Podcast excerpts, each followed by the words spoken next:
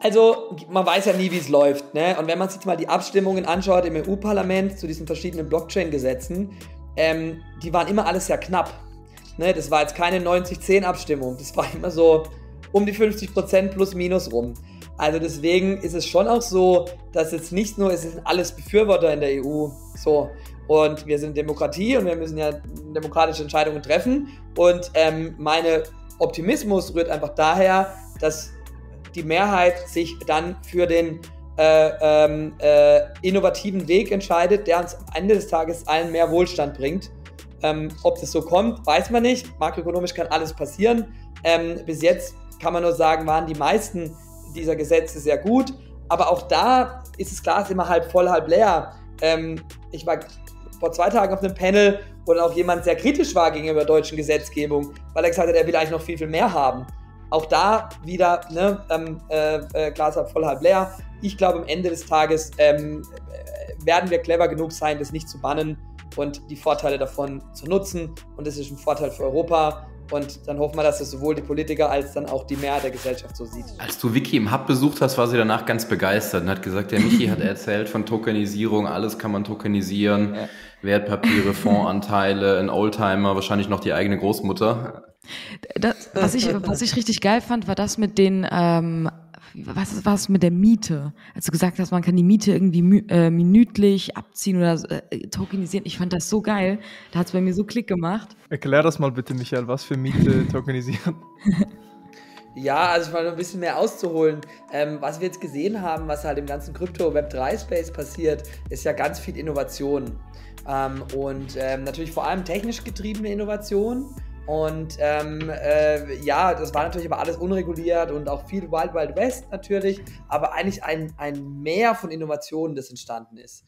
Und was wir bei Cashlink, wo wir auch sitzen, ist halt genau der Schnittpunkt zwischen der alten, regulieren, echt, regulierten, echten Welt und eben dieser ganz neuen Innovationen, innovativen Web3-Welt. Und was auch unsere Aufgabe ist, ist so ein bisschen zu schauen, okay, welche Innovation, wie, wie kann ich die denn verheiraten mit der alten Welt?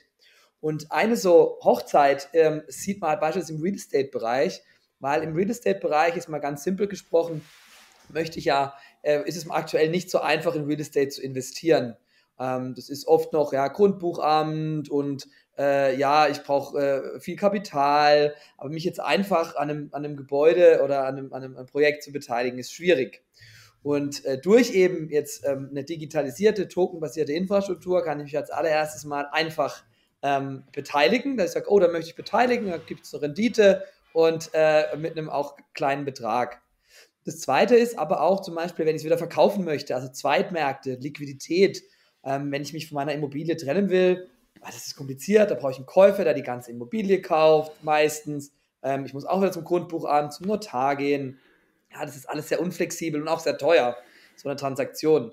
Äh, es wäre doch viel schöner, ich könnte mit einem Klick, so wie ich auch im Web3-Space Token mit einem Klick verkaufe, könnte ich auch mit einem Klick äh, meinen Anteil an einer Immobilie verkaufen.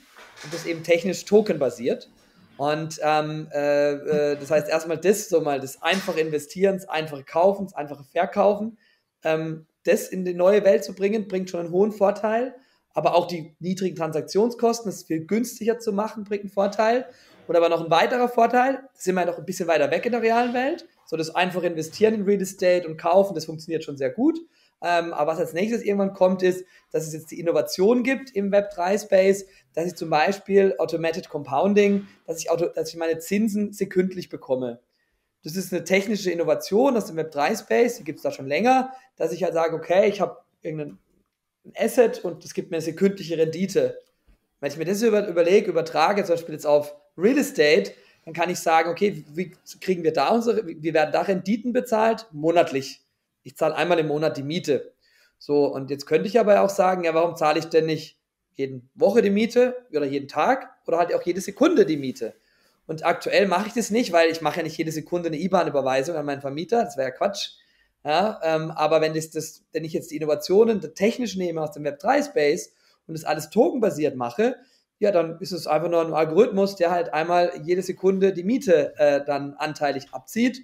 Und dann gibt es einfach auch Untersuchungen, wenn ich äh, als Vermieter jetzt in dem Fall diese ähm, äh, äh sekündliche Miete direkt reinvestiere, dann habe ich, ich weiß nicht, irgendwie 10, 20 Prozent mehr Rendite am Ende des Jahres. Heißt auf der anderen Seite auch, ich könnte aber auch die Miete dann um 10% senken. Wenn ich, ich sage, oh, wenn du nicht monatlich bezahlst, wenn du sekündlich bezahlst, zahlst du eine geringere Miete. Und somit habe ich eine technische Innovation, dass ich das alles automatisiert, diese ganzen Zahlungsflüsse, Zahlungsströme, alles automatisiert abbilden kann, direkt reinvestieren kann, führt aber zu einem ganz konkreten Vorteil, nämlich einer höheren Rendite, gegebenenfalls dann einfach auch einer geringeren Miete. Und ähm, das äh, äh, ist jetzt so ein Beispiel, wo man dann auch wieder schaut, wie kann ich ähm, die neue Welt mit der bestehenden Welt verheiraten. Hm. Und wie weit sind wir da? Gibt es schon die ersten Immobilien, die tokenisiert sind, in die ich per, per Metamask mit einem Klick investieren kann? Oder wo stehen wir gerade? Also es gibt schon sehr viele Immobilien, die tokenisiert worden sind, auch von uns, ähm, wo ich sehr einfach investieren kann und mich dann eben beteiligen kann an der Immobilie und dann auch einen Token habe, der dann diese Immobilie oder meinen Wertanteil an dieser Immobilie repräsentiert. Da sind wir schon sehr weit, da würde ich schon, also bei uns sagen, das ist Alltag äh, als Business, dass das so passiert. Ähm, es ist noch so, wird es mit Metamask gekauft? Nicht unbedingt, so, weil wir merken jetzt, also bei uns ging jetzt so, ich glaube, um 26.000 Investoren über unsere Infrastruktur schon äh, Tokens, also Real-World Asset Tokens gekauft. Davon haben wirklich nur ganz, ganz mini-Bruchteil hat ein Metamask-Wallet. Ähm, die meisten hatten, haben dann einfach ein Wallet zugewiesen bekommen bei der Plattform, der sie sind, ähm, über einen Wallet-Anbieter. Ähm, das wussten die vielleicht manchmal gar nicht, dass es ein Wallet war, auch wenn es ein Wallet war ähm, das über Metamask läuft, da ist einfach noch die Adoption dann oft auch zu gering. Aber es funktioniert, es geht. Äh, wir haben auch Kunden, die es über äh, self-gehostete Wallets wie Ledger oder Metamask dann halten. Ähm, ist möglich, ähm, aber da wird sicherlich noch mehr kommen, weil jetzt auch immer mehr Wallet-Infrastrukturen kommen ähm, und äh, äh, ja, immer mehr Wallet-Anbieter sehen werden, dass es dann auch ähm, breit gefächerter möglich wird. Sowas wie gerade eben erwähnt mit Automated Compounding, das sind wir noch nicht. Ähm, das habe ich noch nirgends gesehen ähm, dass sowas funktioniert, sondern wir sind jetzt wirklich noch in dem Stadium einfach investieren und dann auch einfach verkaufen. Auch hier muss man sagen, es gibt noch keine großen, riesen Zweitmärkte wie jetzt im Web3 Space, wo ich einfach auf Binance oder Uniswap gehen kann. Das gibt es für die Real-World Asset noch nicht auf Tokenbasis, sondern da ist es oft immer noch ein Peer-to-Peer-Transfer. Das hat auch regulatorische Gründe. Das heißt, jetzt, wenn ich in Immobilien investieren möchte mit Token, gibt es noch keine Plattform die, für die breite Masse, wo ich da noch reingehen kann? Oder gibt es da schon einen Ort, wo ich das auch suchen kann, sourcen kann? Also es, ähm, die Plattformen, die das jetzt sourcen wollen, entstehen gerade, aber es gibt wirklich jetzt äh, unsere so Meta-Source-Plattformen, die entstehen gerade, ähm, wo ich das alles zugänglich machen kann. Aber Plattformen, wo du das kaufen kannst, gibt es schon eine, eine, viele. Ja, also da gibt es ähm, ähm, jetzt aus unserem äh, Kundenkreis, zum Beispiel auf Free Future kannst du gehen, da kannst du dich jetzt äh, tokenisiert an der Immobilie beteiligen, ähm, aber selbst auch Exporo als äh, äh, äh bekannter Name ähm, macht schon sehr viel der ähm, ähm, äh, Investments auf Tokenbasis. Gut, alright, in die To-Do-Liste für nach dem Podcast. Und in diesem Sinne auch herzlich willkommen zum Podcast. Wir sind schon mittendrin. Ihr hört, wir sprechen über Tokenisierung von Immobilieninvestments. Wir haben das Keyword Cashlink gehört. In diesem Sinne, ja, welcome. Wir haben heute eine große Runde. Wir haben natürlich Vikchik 030 dabei. Wir haben äh, Felix, wir haben das Pseudonym noch nicht, noch nicht gebrainstormt, gell? Das musst du ja noch, aus, das musst du noch äh, ausdenken, Marvin. Ja, ich, ich ja, vertraue okay. an dich. Also gut, notiere ich mir hier direkt nochmal. Und wir haben Special Guest Michael Duttlinger am Start, CEO und Co-Founder von Cashlink. Und weißt du was? Ich würde sagen, Felix, du hast letztes Mal die Firmen so geil vorgestellt. Ich schlage vor, Felix, gib du uns mal ein Intro zu Cashlink. Was macht Cashlink? uh, da muss man mich ja aber korrigieren, äh, ob das alles äh, am Ende auch stimmt. Wir kennen uns tatsächlich schon länger, haben uns mal im Unternehmerkontext kennengelernt, immer wieder ausgetauscht und ich fand äh, faszinierend, wie früh Michi bei diesem Thema Tokenisierung ne, am Start war und Cashlink vor, vor einigen Jahren schon gegründet hatte, sozusagen äh, Pionier war auf äh, diesem Gebiet.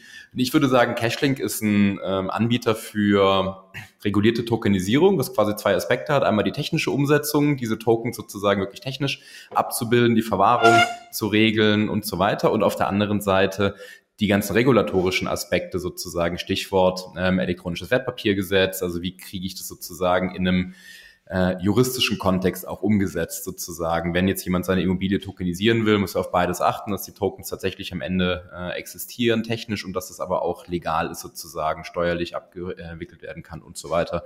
Und Cashlink ist der Enterprise-Anbieter dafür sozusagen, wo man jetzt nicht hingeht, um eine einzige Immobilie zu tokenisieren, aber sozusagen der Backend-Provider für andere Plattformen, die solche Geschäftsmodelle äh, bauen wollen. So würde ich es beschreiben. Aber Michi, spring bitte rein. Ja, äh, finde ich eine sehr treffende Beschreibung. Ähm, genau wie du gesagt hast, Stichwort Infrastruktur. Ähm, wir bieten die Infrastruktur des Backend an für eben die Tokenisierung von Assets und Wertpapieren. Alles im voll regulierten Bereich.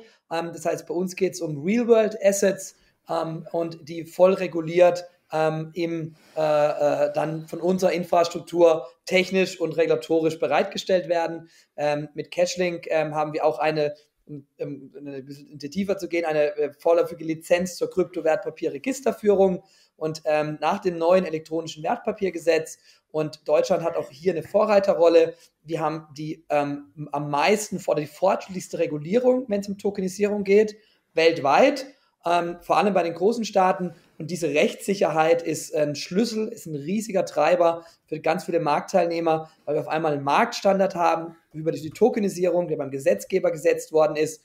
Und wir, auch da genau Felix, als, wie Felix gesagt hat, als Pionier wirklich von Anfang an dabei sind.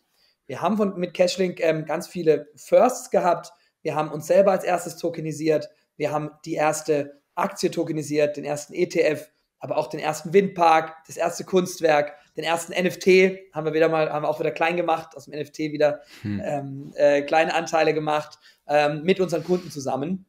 Und das ist eben sehr, sehr spannend. Ähm, und es, wir betreiben, also treiben auch dieses Ökosystem sehr stark mit, weil wir eben dann auch ähm, ja, offizieller oder die, die Dorette aus unserem, ähm, äh, aus unserem Team offiziell die Bundesregierung mitberät im Digital Finance Forum, genau wenn es um die Weiterentwicklung der Regulierung, der Regulatorik, der Gesetzgebung geht.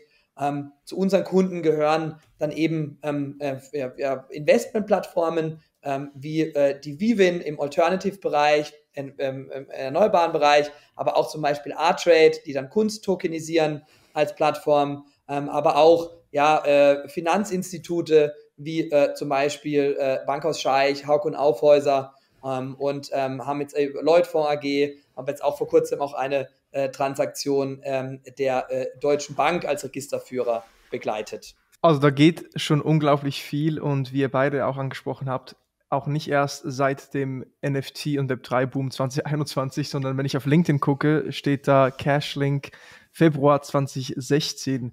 Also eine echt lange Reise. Man kann sagen Web3 OG auf jeden Fall.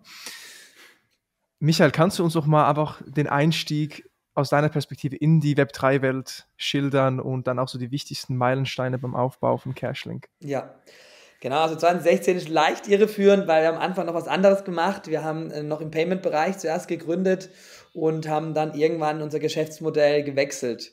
Und warum haben wir das gewechselt? Also bei uns war wirklich der Auslöser dann 2017, 2018, als, sag ich mal, so die erste große ähm, Welle, oder es gab ja viele Wellen, aber die, also diese 2017er Welle da war, das war damals die ICO-Welle.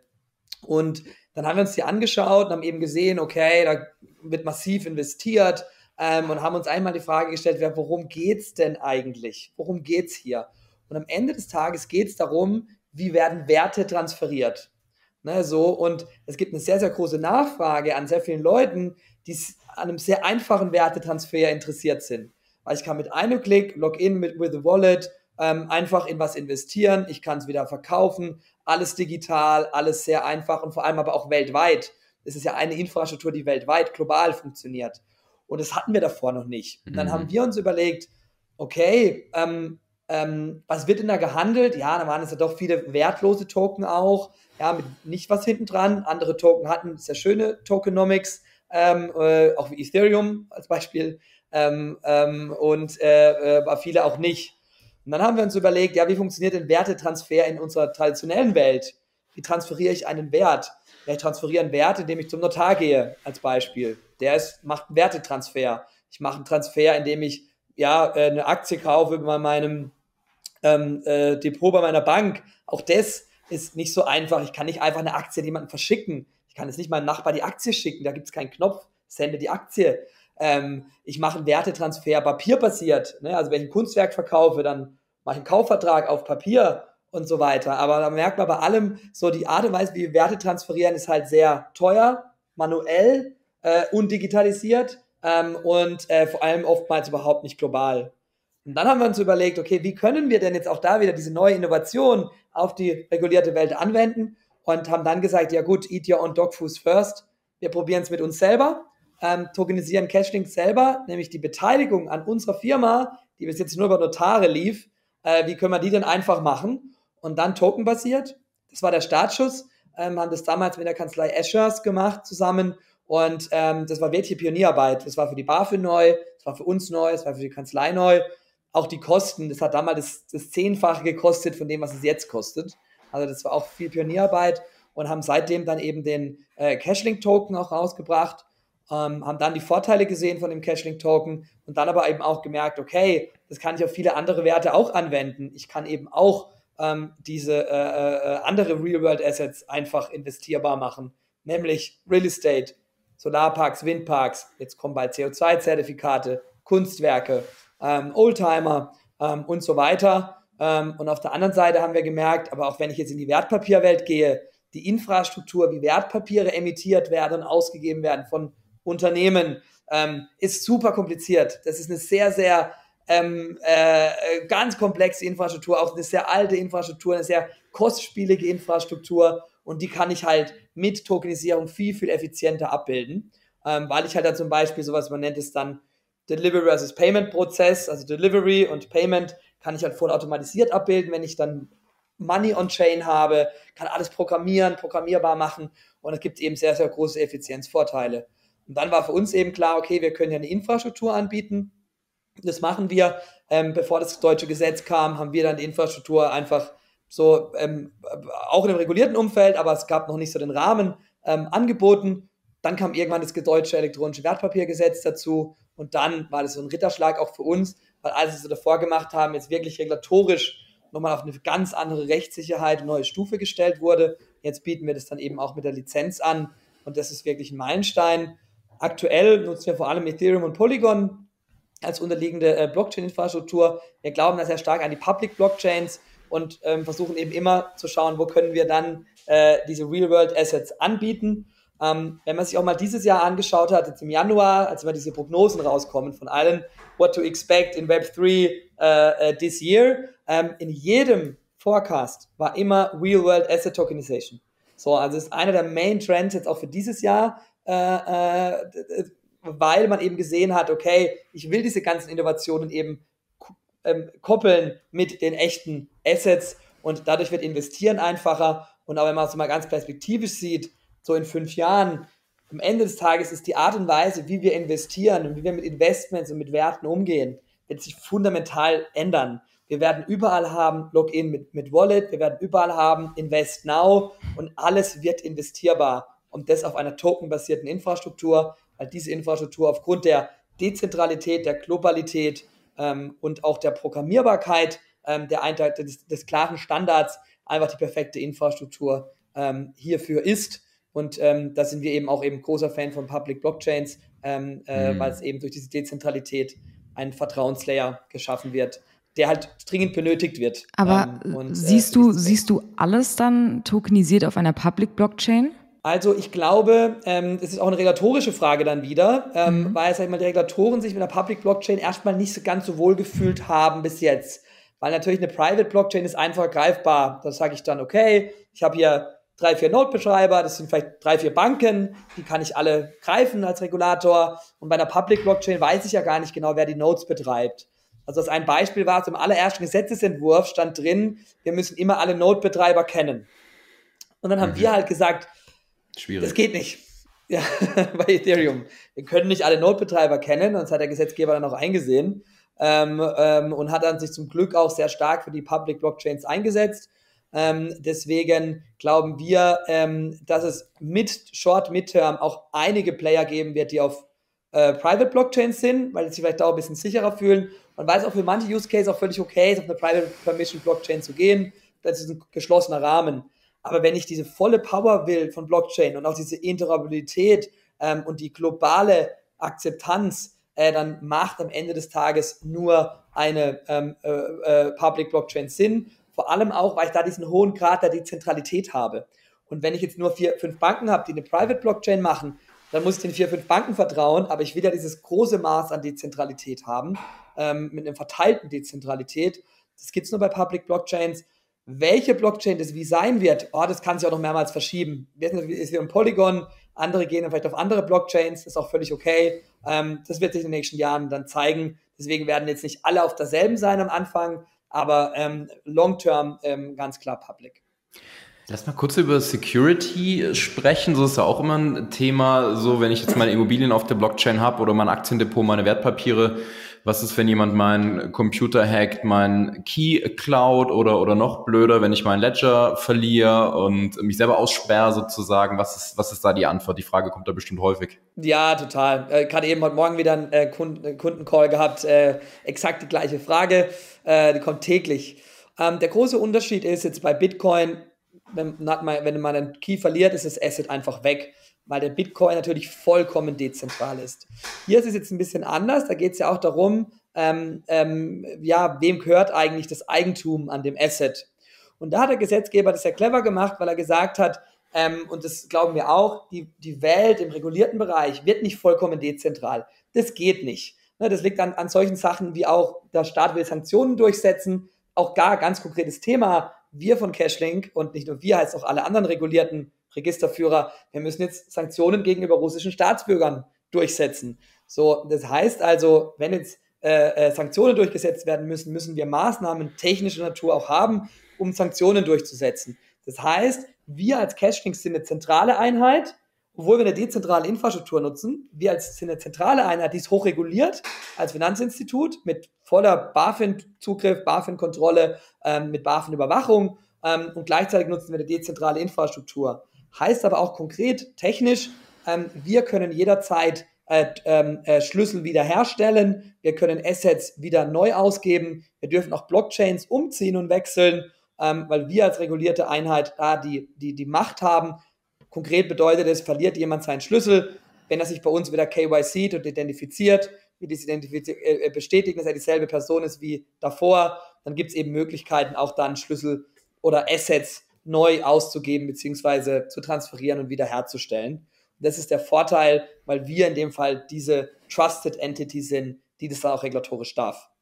Das ist natürlich spannend, wenn man sich die ganzen Historie von Bitcoin und Co. anschaut. So ein ganz zentrales Element dabei natürlich die komplette Dezentralisierung ist, Censorship, Resistance ist und so weiter. Sagt ihr, hm, ist uns erstmal alles egal. Also ihr nutzt Blockchain quasi als Effizienztool sozusagen, um die Transaktion viel einfacher zu machen. Es geht überhaupt nicht darum, dass jetzt alles komplett dezentral, möglicherweise anonym ist sozusagen. Ich gehe mal davon aus, sowas wie äh, Geldwäschegesetz setzt ihr um, KYC setzt ihr um und so weiter. Und Blockchain ist im Hintergrund sozusagen das Tool, um diese Transaktionen einfach viel effizienter zu machen, als die klassische Bank das macht? Ähm, stimmt, genau. Das ist auch wirklich so, wo ich immer sage, das ist jetzt der große Vorteil, aber der Vorteil wird halt immer größer. Ich vergleiche das immer so ganz gern so mit Schnurtelefon und Handy. Am Anfang ja. konnten die beide telefonieren, ähm, aber das Schnurtelefon hat sich jetzt nicht, mit dem kann ich jetzt nicht auf Google Maps gehen, mit dem Handy schon und Spotify hören und Musik hören. Ähm, und so wird es hier auch sein. Am Anfang ist es jetzt mal ganz simpel gesprochen, wie du sagst, reine Effizienzgewinnung.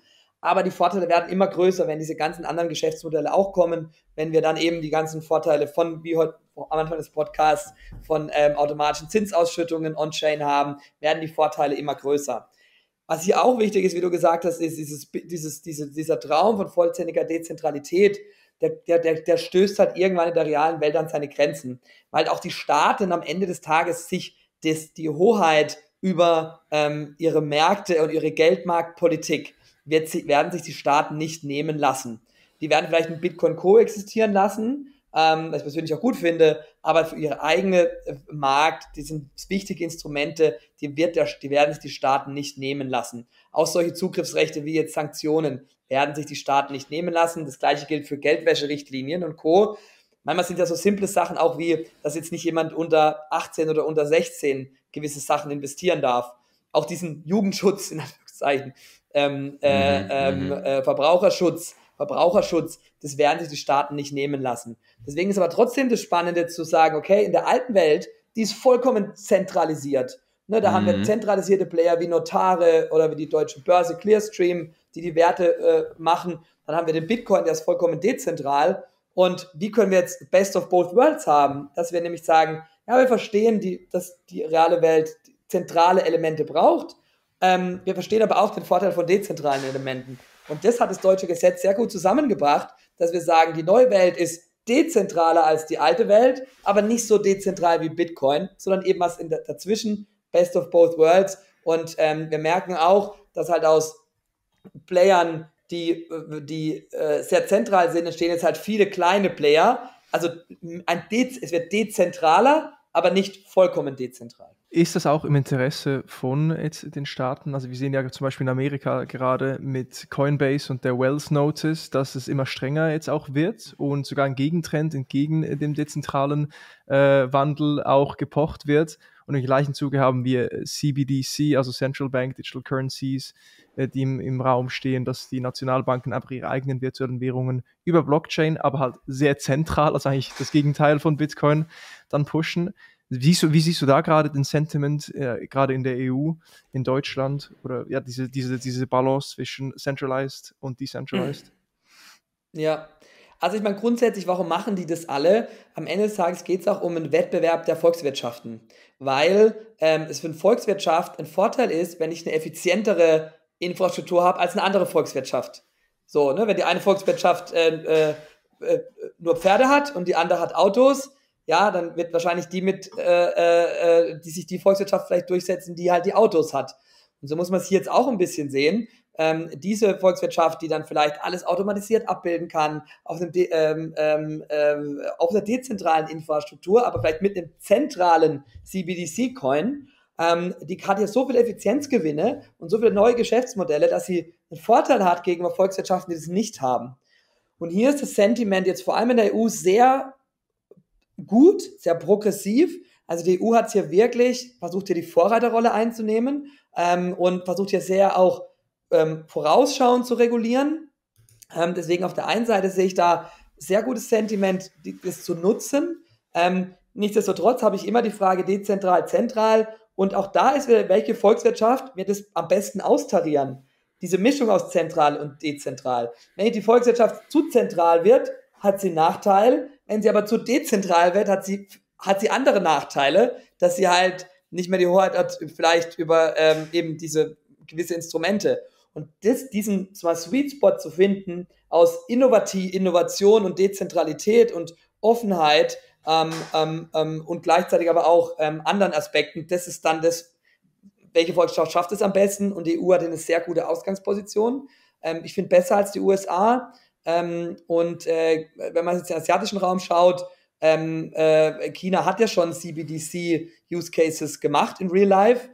Da geht es halt aufgrund der ähm, äh, politischen Situation halt manchmal schneller. Ähm, ähm, und deswegen geht es halt für uns, wir dürfen jetzt auch nicht schlafen in Europa, wir müssen da so weitermachen. Ähm, und dann, glaube ich, am Ende des Tages wird es bei Public landen, aber halt mit Einschränkungen. Eine ganz simple Einschränkung ist halt einfach Whitelisting als Beispiel. Ja, äh, bei uns darf halt nicht jeder den Token kaufen, sondern nur der auf unserer Whitelist steht, auf, wo wir Ethereum sind.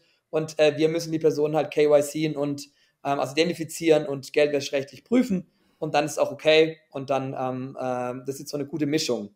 Ähm, und man merkt ja auch dadurch, dass man dezentraler geht, brauche ich ja weniger Trust im System. Also aktuell schaffe ich ja den Trust im System, dass ich eben stark reguliere, ganz, ganz stark reguliere, diese zentralen Player. Wenn ich jetzt dezentral gehe, muss ich nicht mehr so stark regulieren, weil der Gesetzgeber sagen kann, ich kann ja auch ganz viel On-Chain selber nachschauen.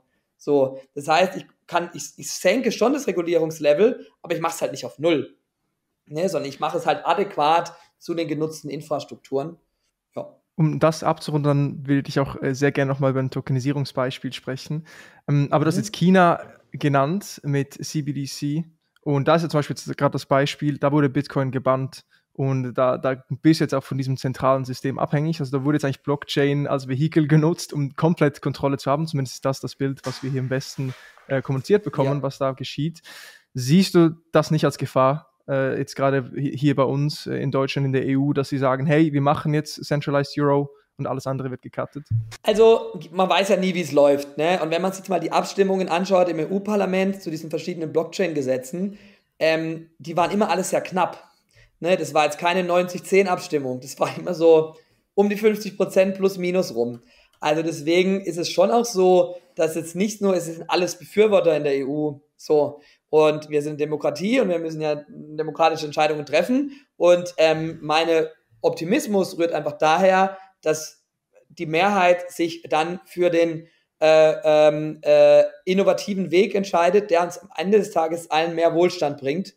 Ähm, ob das so kommt, weiß man nicht. Makroökonomisch kann alles passieren. Ähm, bis jetzt kann man nur sagen, waren die meisten dieser Gesetze sehr gut. Aber auch da ist das Glas immer halb voll, halb leer. Ähm, ich war vor zwei Tagen auf einem Panel, wo dann auch jemand sehr kritisch war gegenüber der deutschen Gesetzgebung, weil er gesagt hat, er will eigentlich noch viel, viel mehr haben.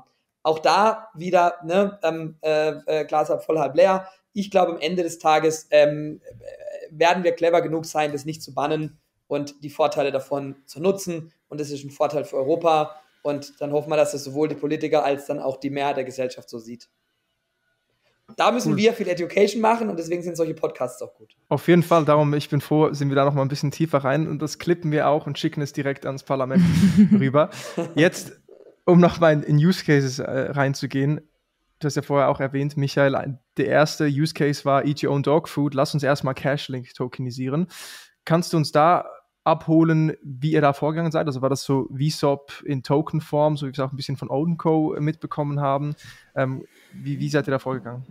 Ja, also wir haben uns halt überlegt, okay, was, was, was, ist, das, was, was ist ein Punkt, ähm, äh, was kann ich denn tokenisieren? Also im Endeffekt überlege ich mir bei Real World Assets ja auch immer, was ist denn der Wert des Assets? Ähm, und ähm, bei einer Immobilie, jetzt mal ganz simpel gesprochen, ist der Wert des Assets, da sind Mieter drin, die zahlen Miete und dann kriege ich dadurch meine Rendite und irgendwann hat sich die Immobilie rentiert, dass ich die gekauft habe. Ähm, bei einem Startup wie Cashlink, was ist da der Wert? ähm, am Ende des Tages, ja, dass ein Startup entweder Gewinne abwirft oder irgendwann verkauft wird und es dann einen Exit-Erlös gibt. Und dann haben wir halt überlegt, okay, wie kann ich denn diesen Wert, das ähm, äh, Cashlink repräsentiert für Investoren, wie kann ich diesen Wert an einen Token binden?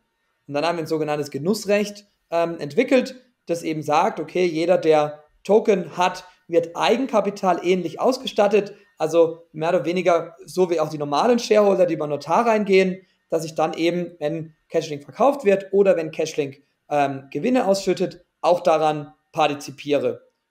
Vorteil eben, ich muss nicht zu Notar gehen, ich kann direkt investieren, ich kann es aber auch jederzeit veräußern oder auch teilveräußern, wenn ich möchte. Und das haben wir dann für uns gemacht. Das ist so ein Beispiel von einer, von einer ähm, ja, ähm, Eigenkapitalähnlichen ähm, Tokenisierung an einem Unternehmen oder Startup. Und haben mit W3 Fund investiert in den Cashlink-Token, muss man auch dazu sagen. Wir haben die Diskussion ja gehabt, Michi, äh, so bei unserem Investment, so machen wir den klassischen Equity-Weg mit Notar oder machen wir die Token-Variante. Haben uns dann irgendwann angeschaut und gesagt, nee, also wieso reden wir überhaupt über Notare? Wir machen das natürlich äh, auf dem Token-Weg äh, sozusagen, um natürlich auch genau das zu, zu unterstützen. Also alle, die bei W3 Fund investiert sind, sind quasi über den Token-Weg auch Shareholder bei Cashlink. Da wollte ich nämlich gerade fragen, Felix, eben, ihr habt investiert. Du hast schon gesagt, okay, das war meine Frage, habt ihr in Token investiert? Antwort ist ja. Warum habt ihr investiert? Also aus deiner Sicht, aus diesem Investorensicht, wie hast du den Case Cashlink bewertet? Also, was war der Painpoint, den du gesehen hast, das Potenzial und schlussendlich auch, ja, der ausschlaggebende Punkt, da zu sagen, okay, wir wollen da rein?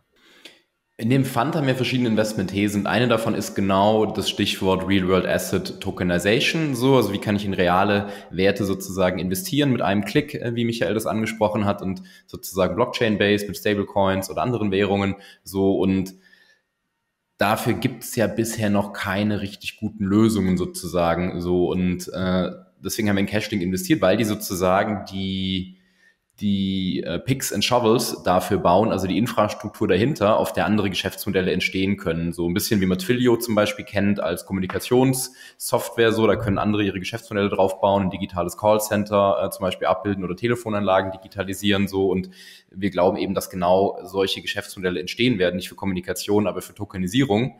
Und wir haben uns ein paar der, der Kunden von Cashlink auch angeschaut, ne, auch überlegt, ob wir mit dem Funda zusammenarbeiten können. So kennen ein paar der Founder ganz gut und hatten einfach ein sehr gutes Bild dazu, dass wir gesagt haben, ist es super wichtig, diese Infrastruktur zu bauen, damit andere Geschäftsmodelle entstehen können. So, und vielleicht werden wir auch mal in solche Geschäftsmodelle investieren, wer weiß. Also, wir haben ja auch schon in ein paar Modelle investiert, die reale Assets tokenisieren. Stichwort äh, Phantom zum Beispiel, wo es um Anteile an Sportlern geht, was ein komplett neues Geschäftsmodell ist, was bisher nicht äh, existiert hat, sondern das sind alles spannende Bereiche und deswegen haben wir auch das Investment bei Cashlink äh, gemacht. Zu Phantom hast du ja auch was erzählt in Folge 69 an alle, die zuhören, hört da gerne rein. Ähm, okay, so das Investment äh, in Cashlink, wo es ja eben bis jetzt, die Use Cases, die wir besprochen haben, primär darum ging, ähm, Wertpapiere zu tokenisieren, Anteile an Assets äh, zu tokenisieren, ob das jetzt Immobilien sind oder Firmenanteile. Michael, hast du andere Bereiche oder Use Cases, wo Tokenisierung in deinen Augen Sinn macht, wo du sagst, geil, da ist unglaublich viel Innovationsmöglichkeit da oder auch gerade konkrete Beispiele deiner liebsten Tokenization Use Cases? Ja, ähm, also ich, ich unterteile es immer so gerne in die Alternative Assets und in den öffentlichen Kapitalmarkt. Und ähm, in den Alternative Assets Bereich, da geht es wirklich darum, äh, wie Felix auch gesagt hat, Dinge investierbar zu machen, die noch nicht investierbar sind. Da geht es darum, ähm, Liquidität zu schaffen für Assetklassen, die, die komplett keine Liquidität haben ähm, ähm und äh, somit halt ja, äh, ja Zugänge zu schaffen vor allem ähm, und auch mit kleinen Ticket-Sizes zu investieren. Also, dass ich jetzt eben Zugang bekomme zu äh, Assetklassen, dass ich selber entscheiden kann, wo ich investieren möchte. Weil aktuell können das nur Leute mit sehr hohen Ticketgrößen und die eben viel Kapital haben können, alles investieren. Aber ähm, Leute, die das nicht haben, können das nicht. Also auch so eine Art Demokratisierung der Investmentkultur. Im Alternative Asset Space, ja, also da haben wir auch verrückteste Anfragen, also eben von, ähm, ja, auch von Sportler-Tokenisierungen schon gehabt, CO2, Carbon Credits, Venture Capital Funds, äh, Private Equity Funds, ähm, natürlich Real Estate, ähm, erneuerbare Energien, Oldtimer haben wir eine Emission gehabt, ähm, äh, die dann vertrieben wurde. Ähm, also auch alle möglichen, ja, Sammlergegenstände, Kunstwerke, NFT fand ich interessant, weil wir ja NFT, äh, äh, eine Non-Fungible Token, haben wir wieder fungible gemacht ähm, und investierbar gemacht mit Artrade zusammen. Ähm, auch sehr spannend. Und da gibt es eben ähm, ja, äh, alles Mögliche. Äh, auch zum Beispiel Geschäftsmodelle investierbar machen. Ähm, Amazon ähm, äh, äh FBA-Business heißt es, glaube ich. Also unsere Amazon-Shops ja auch aufgebaut werden, dass die geprefundet werden, dass man da sich beteiligen kann an Amazon-Shops und so weiter. Ähm, äh, haben, wir, verschiedenste Anfragen. Ähm, äh, Im öffentlichen Kapitalmarkt äh, da sind es dann eher so, dass die bestehenden äh, Marktteilnehmer ähm, eine effizientere Art und Weise der Abwicklung benötigen und auch in den Space rein wollen. Da gab es jetzt vor allem die Emission von Siemens ähm, über 60 Millionen ähm, von Hauk und Aufhäuser und wir stellen die Technik für Hauk und Aufhäuser zur Verfügung.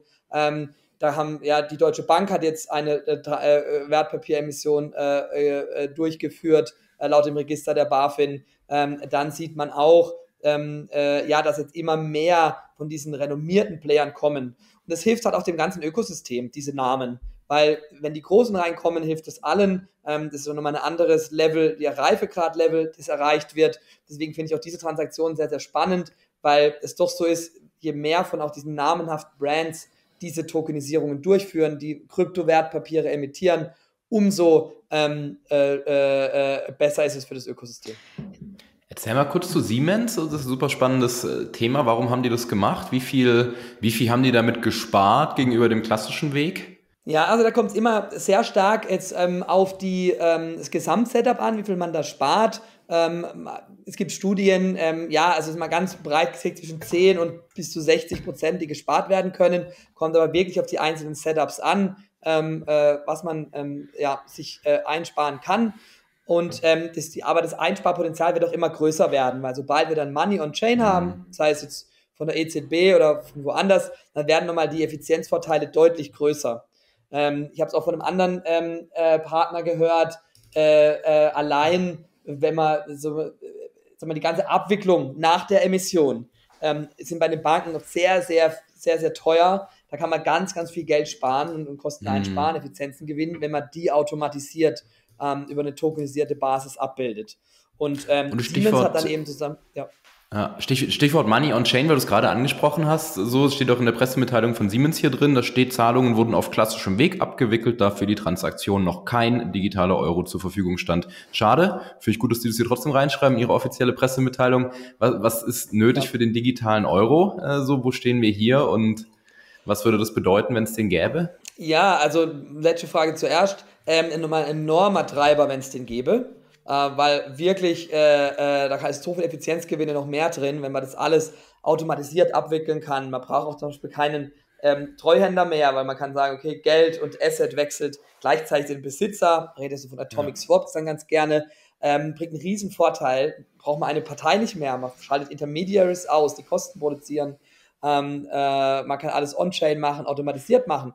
Und das ist wirklich sehr, sehr spannend. Ähm, äh, braucht das Ökosystem, die, ich würde sagen, das Lechts danach, äh, dass es das gibt. Ähm, äh, man muss aber natürlich da auch sehen, so ein, so ein ähm, äh, Stablecoin ähm, steht und fällt mit Vertrauen, weil ähm, wir als Volkswirtschaft Europa wollen wir ein Stablecoin haben aus einer anderen Jurisdiktion? Eher nicht, weil wir doch die Kontrolle behalten wollen. Merkt man in der makroökonomischen Lage, die Tendenz geht ja zu mehr Unabhängigkeit und nicht zu mehr Abhängigkeit. Ähm, das heißt, es muss irgendwo meines meiner Meinung nach ein Stablecoin aus Europa geben, von Europa für Euro, von Europäer für Europäer. Ähm, und äh, dann ist immer so ein bisschen die Frage, privatwirtschaftlich organisiert oder staatlich mhm. organisiert.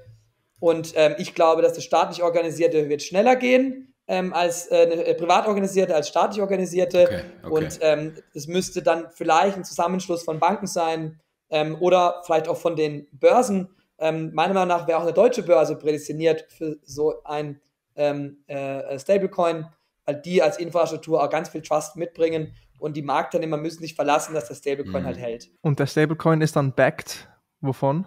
Ja, also es muss irgendein Euro-Äquivalent sein. Das kann, ähm, äh, es, muss, es muss ein Euro repräsentieren. Ähm, ob das jetzt ein Geldmarktprodukt ist oder ob da wirklich ein Euro, ein Euro hinterlegt wird, das ist dann vielleicht eher technische Details. Aber es sollte ein Euro repräsentieren. Verstanden. Da bin ich gespannt, ob da äh, bald der Virtual Euro auch kommt und wieder gebackt wird. Hm, Timeline her schwer vorherzusehen oder hast du da eine Prognose? Nee, ich denke mir nur so, bis jetzt gab es ja Negativzinsen, jetzt sind die Negativzinsen weg. Das heißt, bei Negativzinsen war das Business dann noch schwieriger, weil äh, äh, ja, ich ja kein Geld haben wollte eigentlich. Jetzt ist es ja andersrum, okay, wir haben wieder eine positive Zinslandschaft, ähm, weshalb ich glaube, das beschleunigt den, den, den äh, digitalen Euro. Ähm, und dann hängt es natürlich aber auch jetzt mit Regulatorik zusammen. Mika äh, kommt jetzt auf EU-Ebene, die wird es auch nochmal treiben ich erwarte nicht dieses Jahr einen digitalen Euro. Wo steht Circle da aktuell mit ihrem, mit ihrem privaten digitalen Euro? Weißt du das?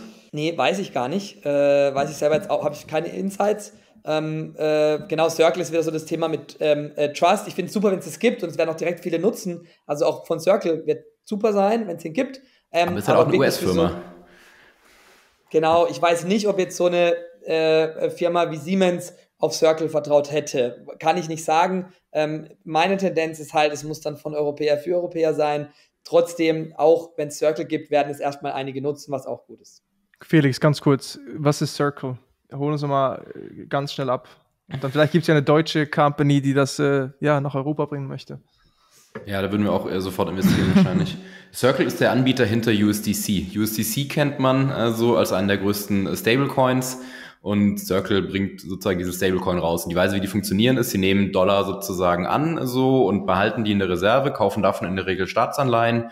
Deren Geschäftsmodell ist, dass sie mit den Zinsen aus den Staatsanleihen Geld verdienen sozusagen. So können sie ihre Operations bezahlen und auf der anderen Seite eben diesen digitalen Euro rausgeben. Äh, sorry, den digitalen äh, Dollar in dem Fall. Aber eben auch an einem digitalen Euro arbeiten. Und das, glaube ich, so ein Vorstoß ist, äh, so in Europa Fuß zu fassen. Vicky, hast du das mitgekriegt? Circle gehört, die siedeln sich in Frankreich an? Echt? Nee, das habe ich nicht gehört. Ich hatte irgendwas mitgeschnitten von irgendwie Paris. Aber das, äh, das würde mich auch nicht äh, wundern bei dem äh, Trubel, den es gerade in Paris im, im Web3-Bereich gibt. Okay, müssen wir rausfinden. Wir können ja jetzt äh, den neuen W3-Fund-Kollegen von der, wie heißt es, Big Whale Media Company aus, aus Paris Ich, ich, weiß nicht, wie sie heißt, aber ja, genau, der Typ. Der war ja bei uns für eine Woche. Ja, auch interessant. Die haben einen NFT-Launch gemacht, um Subscriber bezahlte für einen Newsletter zu gewinnen und haben so eigentlich die erste Runde Geld geraced, um jetzt eine Media Company mit Web3-Fokus aufzubauen und auch Ownership an die NFT-Holder, an der Growth der mhm. Medienfirma äh, zu teilen. Also hier spannendes Ding. Ich glaube, Big Whale heißen die Wiki. Ähm, um zurückzukommen zum Thema Tokenisierung, wir haben jetzt über Anteile an Wertpapieren, Emissionen, ähm, Firmentokenisierung gesprochen. Vicky, du und ich sprechen auch oft über das Thema Digital und so digitale und physische Assets aneinander zu koppeln, ist ja auch eine Art der Tokenisierung, wo es um Proof of Ownership unter anderem geht. Ähm, hast du, sagt dir das was, Michael? Äh, so Digital, wie, wie beobachtest du gerade so dieser, diesen Trend mit NFC-Chips und die Tokenisierung von Assets mit Ownership für eine Person, für ein Asset? Ja, also ich glaube, das ist auch was, wo ich sagen würde, so weitere Businessmodelle, ähm, wir stehen halt erst am Anfang, weil bei der Asset-Tokenisierung ist mal ganz simpel, ja, wir Eigentum wird tokenisiert oder halt die, die, die Erlöse oder die Proceeds, die was abwirft, werden tokenisiert. Aber es kann ich natürlich noch viel mit viel mehr anderen, auch anderen Token verknüpfen, aber auch mit anderen Modellen verknüpfen. Und das finde ich auch super spannend. Ähm, ähm, äh, ja, von Proof of Ownership äh, als Beispiel, ähm, äh, da kann ich auch viel, wird es auch viele Mischungen geben. Ähm, Glaube ich, stehen wir ganz, ganz am Anfang, das sehen wir noch kaum, aber das wird es wirklich geben, dass sie dann den ja, Wertpapier, Asset, Real-World Asset Token, Security Token eben kombiniere mit anderen ähm, äh, Tokens, anderen Smart Contracts. Ähm, und das wird auch sehr spannend sein, also solche Mischformen zu sehen. Ähm, äh, genau, das hängt ist immer auch die Frage der Regulatorik, weil so Proof of Ownership Tokens teilweise unreguliert sind, weil da brauchst du dann keine Regulatorik. Ähm, äh, in dem Fall, äh, bei uns ist Regulatorik aber ganz, ganz wichtig, weil da ja wirklich Gelder ausgeschüttet werden und es als Wertpapiere eingestuft wird und damit ist es auch richtig ähm, so, dass es ähm, in dem vollen regulatorischen Bereich läuft. Und da muss jetzt auch wieder spannend sein, über die verknüpft, wie es dann teilweise regulatorisch gesehen wird. Vicky, wir haben letzte Folge darüber gesprochen. Kannst du noch mal aus deiner Perspektive ein Intro zu Fidgetals geben und vielleicht so ein Beispiel in, in den Raum mhm. werfen? Genau, weil ich hätte jetzt auch tatsächlich meine Frage, Frage wäre gewesen, ob es immer einen Investmentfokus haben muss, wenn man tokenisiert oder wenn man einfach Assets miteinander äh, verbindet. Und bei Fidget, Fidgetals ist auch ein Wort, das dreht sich bei mir dann immer um, äh, ist es so, dass du ein äh, physisches Asset hast und eben digitales. Und ich glaube, was viele Leute mal missverstehen ist, ach, wenn ich jetzt ein zum Beispiel von Nike, die hatten letztens einen äh, Drop, wo es einfach einen Schuh gab, einmal physisch und einmal digital, dass du, wenn du beides hast äh, und den physischen Schuh verkaufst, dass du auch automatisch den digitalen mitverkaufen musst. Und für viele ist dann immer das Fragezeichen gewesen, ah, wie wird das eigentlich kontrolliert? Wohingegen sich dadurch halt einfach zwei Wege aufbauen. Auf der einen Seite hast du ganz klassisch das physische Assets, wie man es eben kennt. Du kannst es tragen, du kannst es sammeln, was auch immer. Aber du hast eben auch das digitale Asset, was in erster Linie erstmal Proof of Verification darstellen kann, im Sinne von, das ist ein echter Schuh, das ist das Original, das aus der Kollektion XY äh, hat den und den bestimmten Wert. Aber auf der anderen Seite kannst du es auch bestimmt anziehen im Metaverse, wenn wir an diesem Punkt angekommen sind, wo sowas dann auch wirklich Sinn macht, oder als Access-Token für irgendwas anderes benutzen. Und ähm, habe jetzt auch gleich das Beispiel mitgegeben. Das ist wahrscheinlich das, wo wir, um, um dich das zu unterstützen, noch super am Anfang sind, was das eigentlich bedeutet, ähm, ob dadurch dann Asset tokenisiert wird ähm, und welche Business Cases sich daraus dann noch entfalten können. Mhm. Ja, also ich meine, das Wort der Tokenisierung ist ein, ist ein großes genau. Wort, sag ich immer ganz gerne.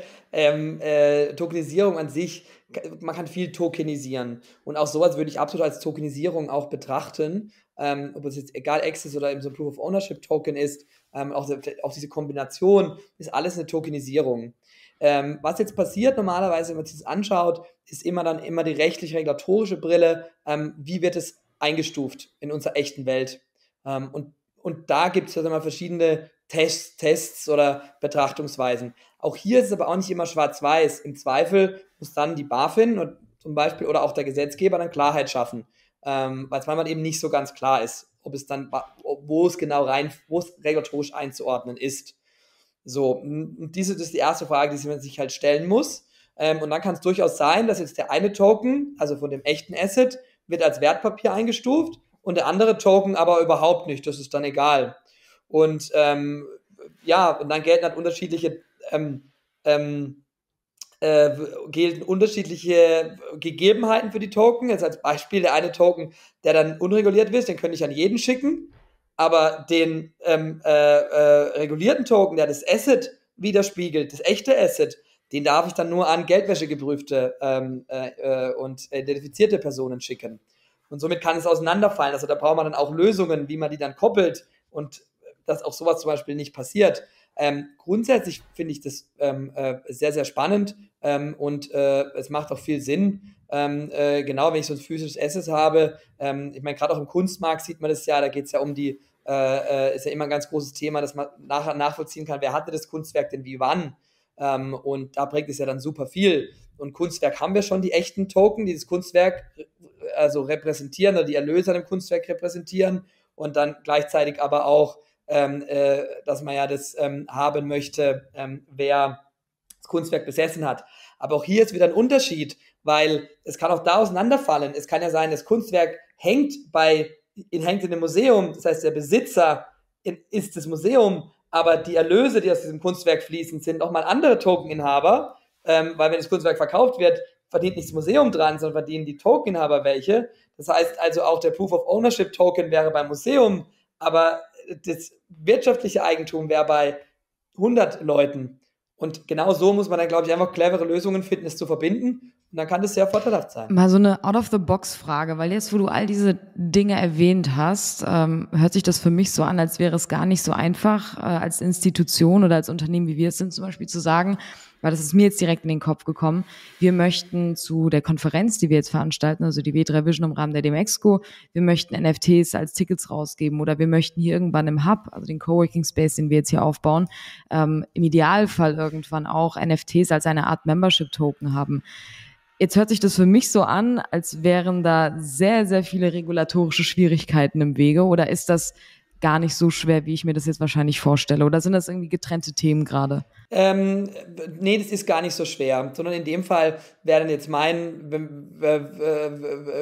jetzt mal aus out of the box geschossenes Vorgehen, ähm, wirklich dann versuchen, das so auszugestalten, dass ich jetzt nicht im Wertpapierbereich bin. Das heißt also, so ein Access Token wäre jetzt normalerweise nicht im Wertpapierbereich, wenn ein NFT äh, äh, dann hat. Ähm, da muss man aber wirklich gegebenenfalls auch mit Anwälten natürlich darüber schauen, ähm, dass äh, ich da nicht drin bin. Ähm, es ist dann manchmal schon einfacher, das vielleicht diese Themen jetzt erstmal noch zu trennen, zu sagen, okay, angenommen, ihr macht jetzt eine, eine Beteiligung am W3-Hub generell, ne, und das auch dann, wenn, ja, wenn viele Mieter sind, gibt es eine höhere Rendite, dann ist es ein ganz klarer äh, im Wertpapierbereich. Ähm, und dann habt ihr aber nochmal ein Access-Token für die Leute, äh, wie ein Schlüssel, ne, nichts anderes als ein, ein physischer Schlüssel wäre das ja dann, ja, dass ich meine Wallet hinhebe und dann geht die Tür auf vielleicht. Ähm, ähm, und äh, dann ist das dann gegebenenfalls nicht im Wertpapierbereich. Ähm, man muss das sich einmal anschauen, ähm, aber auch jetzt bei der Konferenz als Beispiel, ähm, äh, da kann kein Legal Advice, aber es kann gut sein, dass dann so ein Ticket-Token nicht im Wertpapierbereich ist und dann wird es jetzt für euch eine Umsetzung dann erstmal einfacher. Interesting. Ja, deutlich das ist, schon mal, das ist schon mal gut zu wissen. Also dann ein NFT, W3 NFT Drop, wenn, wäre jetzt so natürlich die große Frage, die dann auch im Raum steht. Felix, Vicky. Das, wiss, das wissen wir noch nicht, aber, aber auf jeden Fall nicht mit Renditeversprechen oder Wertsteigerung. Das habe ich gerade gelernt. gerade gelernt. Deswegen genau. wollte ich die Frage unbedingt, Access ja, deswegen wollte ich die Frage unbedingt stellen, weil wir da schon gerne ein bisschen größer denken würden. Ähm, also sprich nicht einfach nur ein Ticket rausgeben, sondern was kann man eben auch wirklich dann tokenisieren, was mit unserem Ökosystem zusammenhängt, ohne natürlich jetzt die großen finanziellen Versprechen zu machen.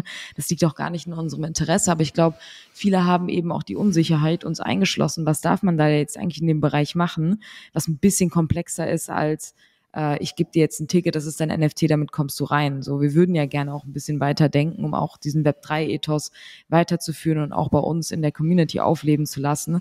Aber es scheint mir trotzdem so, als würde man A natürlich noch wirklich die rechtliche Beratung dafür brauchen, die sich vielleicht auch einfach viele Leute gar nicht leisten können oder gar nicht wissen, wo fängt man da eigentlich an.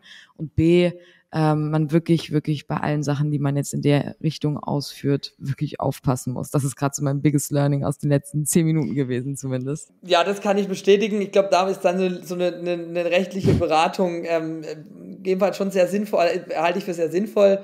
Ähm, auf der anderen Seite muss man auch sagen, da gibt es sehr viele, sehr gute Anwälte, die das tagtäglich machen. Die stehen im intensiven Austausch mit dem Regulator, teilweise auch mit dem Gesetzgeber. Ähm, und die hätten jetzt auf so eine Frage, wie wir hier machen, sehr schnell eine sehr klare mhm. Antwort. Also auch wenn es jetzt manchmal so unklar ist, ich glaube, wenn man mit einem von diesen, das sind auch meistens auch viele Partner von uns, Anwälten spricht, und ähm, äh, mit den Kanzleien spricht, dann haben die da relativ schnell eine klare Antwort und wenn nicht, dann geht man eben in den Austausch mit dem mhm. Hast du mal ein, zwei Namen von, von Kanzleien, an die man sich wenden kann? Kostenlose Publicity für Anwälte? Das würden wir sonst nie machen, aber in dem Fall. Ja, da muss ich jetzt ein bisschen aufpassen, weil wir verschiedenste Partner haben, dass ich da dann auch alle, alle äh, nenne. Ähm, äh, oh, das, ja, oder sollen, die, oder sollen die Hörer auf dich zukommen und du stellst dann eine schöne Liste zusammen? Ich glaube, das ist gut. Wir haben eine sehr schöne Liste an verschiedensten Anwaltskanzleien, mit denen wir zusammenarbeiten. Ich will jetzt da nicht einen rauspicken, weil für den einen Bereich ist der eine besser und der andere besser. Ähm, und wir ähm, genau stehen da gerne zur Verfügung, ähm, um da Intros herzustellen. Und ist, glaube ich, auch ein super Service. Also wir kriegen bei uns aus dem Portfolio immer die Frage, hey, kennt ihr gute Anwälte, kennt ihr gute Steuerberater? Und es gibt ja auch nicht den einen Tokenisierungsanwalt oder den einen Kryptoanwalt. Das ist ja schon immer sehr abhängig davon, was das genaue Geschäftsmodell ist. Deswegen vielen Dank fürs Angebot, da zu helfen. Wir haben jetzt sehr viel auch äh, trocken eben über Regulatorik gesprochen, über Wertpapiere, über Anlagen, Investments. Was mich interessieren würde, weil das auch so ein bisschen der Vibe ist, den wir oft äh, hier im Podcast mitbringen, so das Thema NFTs und ein bisschen mehr ja, Digital Culture. Bist du da drin, Michael? Hast du ein paar PFPs in, in deiner Wallet äh, hängen? Bist du auch irgendwie in den Twitter-Communities drin oder bist du äh, eher wirklich äh, im Investmentbereich äh, mit vollem Fokus? Also ich würde schon sagen, bei uns jetzt auch im Team, mich eingeschlossen, wir sind natürlich alle, wir, beobachten, wir sind schon sehr lange in dem Space drin. Ähm, ähm, und äh, da natürlich immer auch an, an, an ja, am Versuchen, immer als, am Trend immer dabei zu sein. Auf der anderen Seite merkt man auch, der Space entwickelt sich ja mit so einer exponentiellen Geschwindigkeit, es ist fast nicht möglich für jeden von uns immer überall dabei zu sein. Es ist fast impossible. Ähm, äh, deswegen ist für uns schon so, wir müssen schon immer an der Schnittstelle sitzen. Ähm, und deshalb die Themen, die auch mich teilweise privat wirklich umtreiben, sind genau diese Schnittstellenthemen zwischen Regulatorik und zwischen ähm, der Web3-Welt. Das heißt, so in den Tiefen des kompletten Web3-Twitter-Universums ähm, muss ich sagen, aus Zeitgründen ähm, bin ich ja dann doch mehr an der Schnittstelle äh, drin. Ähm, auch wenn ich äh, äh, äh, persönlich natürlich schon lange den Space begleite, privat auch sehr intensiv, ähm, äh, äh, ist der Main-Fokus genau die Schnittstelle. Hast du irgendein NFT-Projekt, wo du dabei bist? Ähm, ich habe, ja, ähm, habe ich, ja. Ja, kann, kannst du aber okay. auch nicht im Detail jetzt gerade sagen. Ja. Okay, aber hast jetzt nichts für uns, äh, keine, keine Beispiele, die du, die du uns mitgeben kannst zu NFT-Projekten, wo du drin bist oder die du verfolgst? Nee, ein Projekt ist noch, ist noch äh, confidential, ähm, wo ich dabei bin. Ähm, und äh, genau, deswegen, was mich vor allem, also was ich verfolge, sind vor allem, was ich spannend finde jetzt im NFT-Bereich, sind sicherlich auch jetzt, was die großen Marken alles machen. Ähm, weil ich sage jetzt gerade im NFT-Bereich, ähm, ähm, äh, war für mich immer wichtig, ich, auch Trust ist im NFT-Bereich sehr wichtig, weshalb ich mhm. sage, okay, wir haben halt im NFT-Bereich sehr, sehr viel gemacht, wo wir halt auf einen Link verwiesen haben und dann haben diese Links nicht mehr existiert oder es wurde dann auf andere Links verwiesen und so weiter, ähm, dass ich sage, okay, wann macht NFT Sinn? Für mich war schon so der Adoption Curve NFT ähm, sehr stark teilweise überhyped ähm, und dass jetzt kommen langsam diese wirklichen spannenden Use Cases, die ich persönlich sehr, sehr spannend finde. Deswegen war ich in dem, in dem Hype NFT war ich gar nicht groß dabei, persönlich. Ähm, äh, ich sehe jetzt aber, dass jetzt eben, jetzt kommen diese spannenden Themen und die hängen viel auch mit Brands zusammen, weil Brands dann auch für Trust stehen, ähm, äh, dass halt vielleicht auch ein NFT nur einmal ausgegeben wird und nicht zweimal. Ähm, und das kann am Ende des Tages eine Brand garantieren mit ihrer Brand. Ähm, ähm, und ähm, das finde ich dann eben sehr spannend. Und dann ist es in einer gewissen Art ja auch oft Access. Ähm, oder eben sp später auch Metaverse natürlich. Ähm, das, sind die, das sind die Cases, die ich jetzt spannend finde. Okay, das heißt auch aus der Perspektive einer Big Brand geht es primär wirklich um Zugang zu Community, weil wir hatten das jetzt oft, eben so NFT-Projekte von Big Brands. Äh, auch ein bisschen die Porsche-Kontroverse, wo dann aber auch wieder mhm. das Feedback von den Holdern kam, es ist gar nicht so schlecht, sind auch coole Leute dabei. Aber was ist denn die Utility, die eine Brand dann auch in NFT reinpacken kann? Was, was sind so die Utilities, die Use Cases, äh, die, die du vielleicht brainstormst für dich selber, die dich mhm. ja aufregend stimmen? Also, ähm, äh, was wir jetzt auch schon an Projekten bei uns gesehen haben, ähm, da geht es auch um die wirklich auch um die Kombination zwischen echtem, also Wertpapier-Token und Utility-Token, sind natürlich Access zu exklusiven ähm, Kreisen, Events, Communities und das zu kombinieren dann eben da auch mit Real-World-Assets äh, tatsächlich ähm, und da halt eine einfache Übertragbarkeit. Wir sind auch in Kontakt mit vielen, sag ich mal, ähm, oder mit einigen ähm, Sport- und Fußballmarkenvereinen, wo natürlich da auch sehr viel über NFTs nachgedacht wird, ähm, von Ticket ähm, über aber auch dann ähm, ja Partizipation an der Marke. Also überall, wo ich eine sehr starke Loyalität habe, sehr starkes äh, Verbindung habe auch zu der Marke, ähm, machen NFTs natürlich sehr viel Sinn. Ich meine, wozu gibt es Fanshops? Ja, ähm, äh, die entstehen vor allem getrieben aus der Liebe zum Verein. und ähm, das kann ich auch auf deine NFTs ja auch übertragen. Das sind digitale Formen gegebenenfalls. Ähm, dann macht natürlich aber auch Sinn bei NFTs eine gewisse Exklusivität von NFTs. Und da meinte ich halt, bis jetzt in dem alten Space weil, hat uns ja keiner davor geschützt, dass es ein NFT zweimal gibt. Mhm. Ähm, äh, oder fünfmal. So. Und ich glaube, dass aber die Exklusivität wichtig ist. Und wenn eine Marke sagt, nee, diesen NFT gibt es wirklich nur ein einziges Mal, ist es was anderes. Sieht man ja auch bei Luxusmarken. Die halten ja auch die, den Demand, äh, den Supply bewusst klein, dass es halt nicht x Schuhe gibt, äh, äh, ähm, äh, sondern halt nur ein paar Schuhe. Da gibt es nur ein einziges Mal und dafür darf es halt auch manchmal den NFT nur ein einziges Mal geben. Und dieser Trust hat für mich davor gefehlt. Den bringen jetzt große Brands mit rein. Ähm, und dann aber nachher natürlich auch die ganze Verknüpfung mit unserer digitalen Welt. Je mehr wir uns digital aufhalten, umso mehr kann ich dieses Asset in die digitale Welt tragen. Ähm, äh, äh, und da wird es dann ja auch spannend, wenn halt auch die Social Media Companies immer mehr ähm, NFTs integrieren.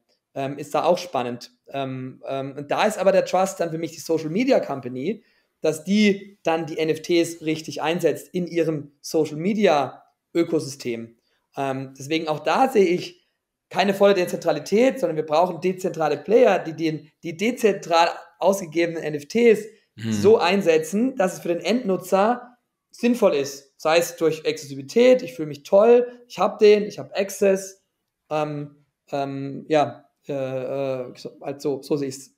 Ich finde vor allem diesen Bereich Sport mit äh, NFTs super interessant, also auch quasi über den Investment-Charakter, äh, so, also quasi Sportvereine geben ja auch ab und zu Anleihen raus, finanzieren sich darüber, äh, so und sozusagen daran gewisse Benefits zu knüpfen, zu sagen, wenn ich meinen Verein unterstütze mit 5000 Euro, dann darf ich aber auch eine Stunde vorher zum Spiel, dann darf ich vielleicht mal äh, in die Umkleidekabine, dann kriege ich vielleicht irgendwie einen besseren Platz oder irgendwie ein Freibier oder sowas. Das sind ja alles Geschäftsmodelle, die denkbar sind.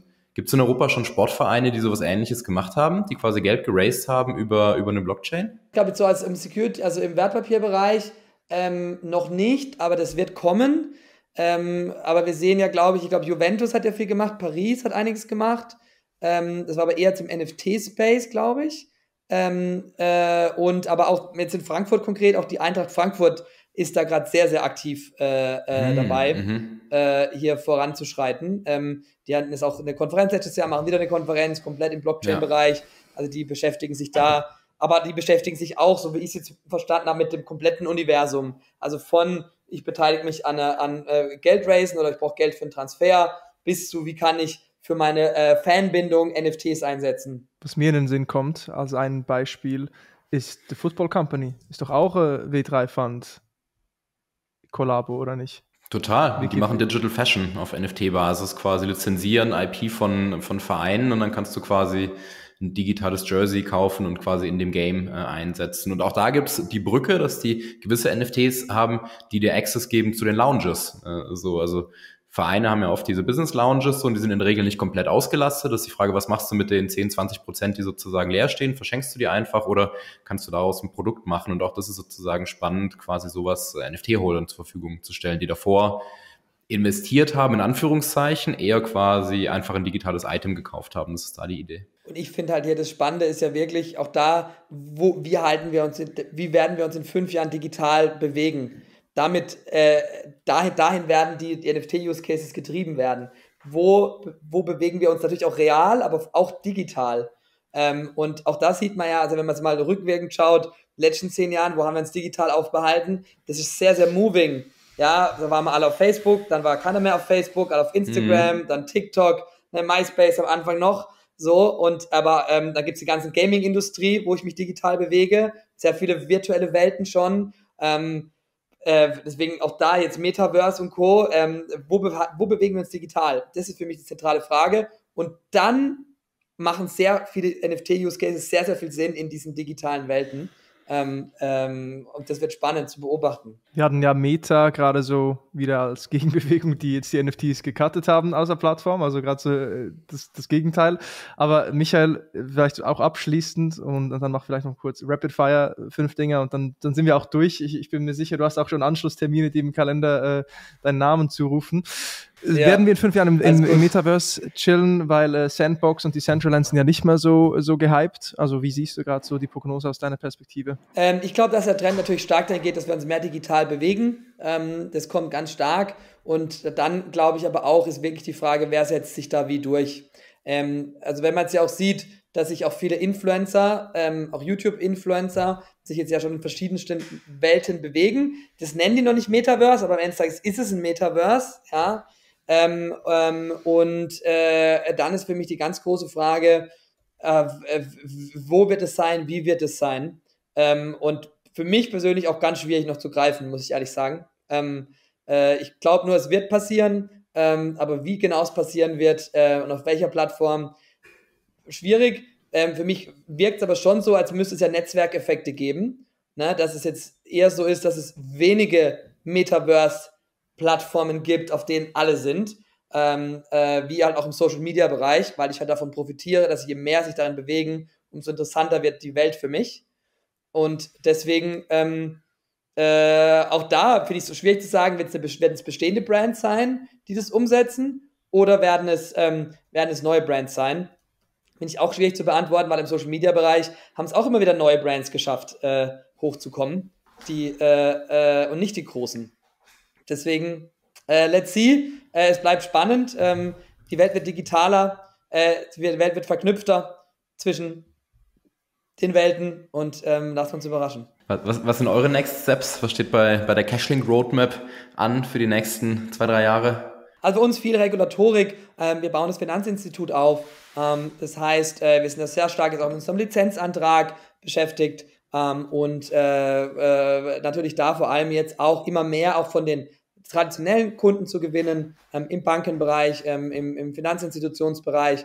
Wir werden deutlich mehr Emissionen sehen, auch von renommierten äh, Playern. Und dann ist wirklich so die nächsten Jahre, dass wir sagen, ah, der Zweitmarkt wird deutlich ausgebaut werden, also die mhm. Verbindung, dass ich überall äh, äh, immer mehr äh, diese äh, äh, Kryptowertpapiere austauschen kann über ja, OTC-Handelsplätze vor allem.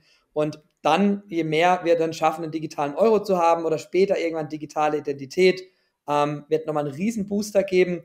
Parallel dazu hat aber auch die Bundesregierung ja schon länger angekündigt, sie wollen jetzt auch die Aktien digitalisieren, dass Unternehmen wie wir äh, die Aktienregister führen dürfen. Auch sehr spannend.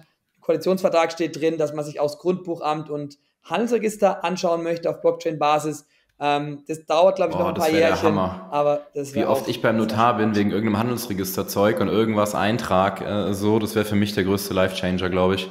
So digitale Handelsregister-Einträge. Ja. Aktiendepot würde ich auch sofort nutzen. Finde ich auch, äh, finde ich auch super. Ja, also deswegen, die Zukunft sieht gut aus und wir haben äh, viel vor. Wir haben in Deutschland die besten Standardbedingungen dafür. Das muss man einfach sagen. Ähm, sehr äh, darauf bedacht, hier eine innovationsfreundliche Regulierung zu schaffen, die alle nützt, weil es äh, Geschäft nach Deutschland zieht. Und in dem Sinne sind die Standardbedingungen und die Aussichten einfach sehr gut gerade. Okay, super. Ich glaube, ähm, es wird jetzt Zeit, äh, ich nehme jetzt einfach mal diesen Übergang, ähm, dass wir die fünf schnellen Fragen, Marvin nennt es auch immer sehr, sehr gerne Rapid Fires mit reinnehmen, wenn es denn keine weiteren Zwischenfragen mehr gibt. Für dich, Michael, das sind, äh, die stellen wir jedem Podcast-Gast am Ende. Und zwar sind das einfach random Fragen, die du einfach so schnell wie möglich beantworten sollst. Kannst gerne noch einen Satz dazu sagen. Aber Sinn und Zweck ist es, die äh, inhaltlich einfach abzukürzen.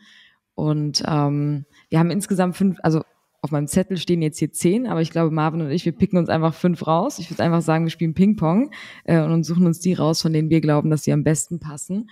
Und ähm, genau, Michael, einfach so schnell wie du kannst antworten und kurz erklären. Bist du bereit? okay. Go. Welches Projekt oder Trend im Web3-Space ist überbewertet und warum? Ich glaube, fand ich am Anfang. Äh, viele der NFT-Projekte fand ich überbewertet. Ähm, und ich bin froh, dass äh, wir jetzt ähm, in die Phase kommen, in der die spannenden Projekte kommen. Ja, das überrascht mich nicht, dass du das jetzt auch noch gesagt hast. Aber ja, gut zu wissen. Marvin, willst du die nächste Frage aussuchen? Ja, wir haben letzte, vorletzte Folge bei Felix erfahren, dass er ein absoluter Schachfreak ist. Also das ist so ein Hobby neben Business, was er gerne verfolgt. Und darum die gleiche Frage an dich, Michael. Nebst äh, dem Business, neben Cashlink, was ist so eine Aktivität, die in deinem Leben nicht fehlen darf? Also Family jetzt äh, natürlich auch, ganz klar. Ähm, und neben Family und Freunde ähm, mache ich auch gern Outdoor-Sport. Ähm, Surfen, äh, Wakeboarden, Skifahren, Snowboarden, äh, Segeln. Genau, alles. Warst du im Januar ähm, auch in Südafrika mit der ganzen Berlin-Mitte-Bande? War ich nicht, ähm, den hatte ich nur teilweise Calls, ähm, weil die auch Projekte in dem Space machen. Und äh, nee, ich war, äh, ich war, war gerade Skifahren letztes Wochenende. Oder Snowboard. Aber komm mal in Berlin vorbei auf diese stehende Welle, da können wir mal surfen gehen zusammen, machen wir mal einen W3-Ausflug. Äh, so. Mhm. Da gibt es da diese Indoor-Welle. Geht auch im Januar. Ja, ja, ich war, da war ich auch schon mal tatsächlich, ja. Die bisschen außerhalb von Berlin, glaube ich bisschen raus. Ja. Ähm, du hast ja vorhin schon über ein paar ähm, Beispiele und Anfragen von Kunden gesprochen und Use Cases. Äh, die nächste Frage, die ich habe, ist, ähm, kannst auch ganz ehrlich sein, was ist so die bescheuertste Anfrage, die du jemals bekommen hast? Du musst keinen Namen nennen, aber wirklich Anfrage zur wahrscheinlich Tokenisierung mhm. von XY. Wir hatten mal eine Anfrage, die wir dann noch, äh, die haben wir abgelehnt, ähm, dass äh, jemand äh, äh, so wie ähnlich wie OnlyFans die äh, CreatorInnen tokenisieren wollte. Ähm, äh, ja, aber in einem, in einem ähm, äh, äh, noch konkreteren Bereich als auf OnlyFans. Oh je. Also, ja, einem, ich will es nicht genau Also war ich, die Content-Nische war noch nicht die richtige. Ja, der Use Case an sich könnte Sinn machen, aber die Content-Nische war dann vielleicht nicht ein Fit in dem Case. Ja, ja, ja, wir haben ja auch unsere, ähm, also wir haben unsere regulatorischen Bestimmungen, welche Business, welche Geschäfte wir machen dürfen und welche nicht. Aber darüber hinaus auch noch unsere eigenen äh, äh, ja, Wertelinien, wo wir halt manche äh, Tokenisierung auch nicht machen wollen. Wir würden auch nie äh, Waffentokenisierungen für die Waffenindustrie wollen wir auch nicht machen, ähm, auch wenn wir das so regulatorisch dürften. Ja, da gibt es halt so Grenzen. Cool. Okay, nächste Frage eine Person, der man unbedingt auf Social Media folgen muss? Bist du auf LinkedIn unterwegs, Twitter? Gibt es einen Account, äh, den du religiös verfolgst? Ich, ich, muss jetzt, ja, ich weiß, es klingt in dem Podcast ein bisschen blöd, aber ich habe wirklich vom Felix Content äh, viel rausgezogen. Oh. Ähm, oh. Äh, vor allem, ähm, ähm, das mal konkret zu machen, äh, äh, Felix hat ja viel get, äh, geteilt äh, übers Fundraising, sowohl Blogposts und dann aber auch Links. Ähm, hat mir wirklich geholfen, auch für unsere Finanzierungsrunde. Also waren sehr praktische Tipps ja auch dabei. Ähm, und ich fand aber auch dein, du hast eine Zeit lang mal immer so Updates gemacht über Web 3. Fand ich auch immer äh, ganz gut zusammengefasst, habe ich unserem Team auch empfohlen. So, ähm, da kriegt er das Oh, Felix, zusammen. das heißt, du musst eigentlich wieder damit anfangen. Felix, wir brauchen mehr. Wir brauchen die VC Startup Nuggets und wir brauchen die Weekly Web 3 News. Oh, ich habe ich hab doch gehofft, dass das jetzt alles Krass. bei Wiki zusammenläuft. Aber gut, müssen wir uns, mal, müssen wir uns danach nochmal zusammensetzen. Gleich mal ein Debrief dazu. Mm, okay, letzte Frage inspiriert durch äh, Tim Ferriss Podcast, äh, weil er stellt das sehr gerne zum Schluss. Und zwar, Michael, stell dir vor, du kannst ein Werbebanner platzieren, was jeder Mensch auf der Welt zu sehen bekommt, mit einer Message drauf, einem Statement. Was würdest du draufpacken auf das Werbebanner? Kleines klischeehaft, think oh. positive.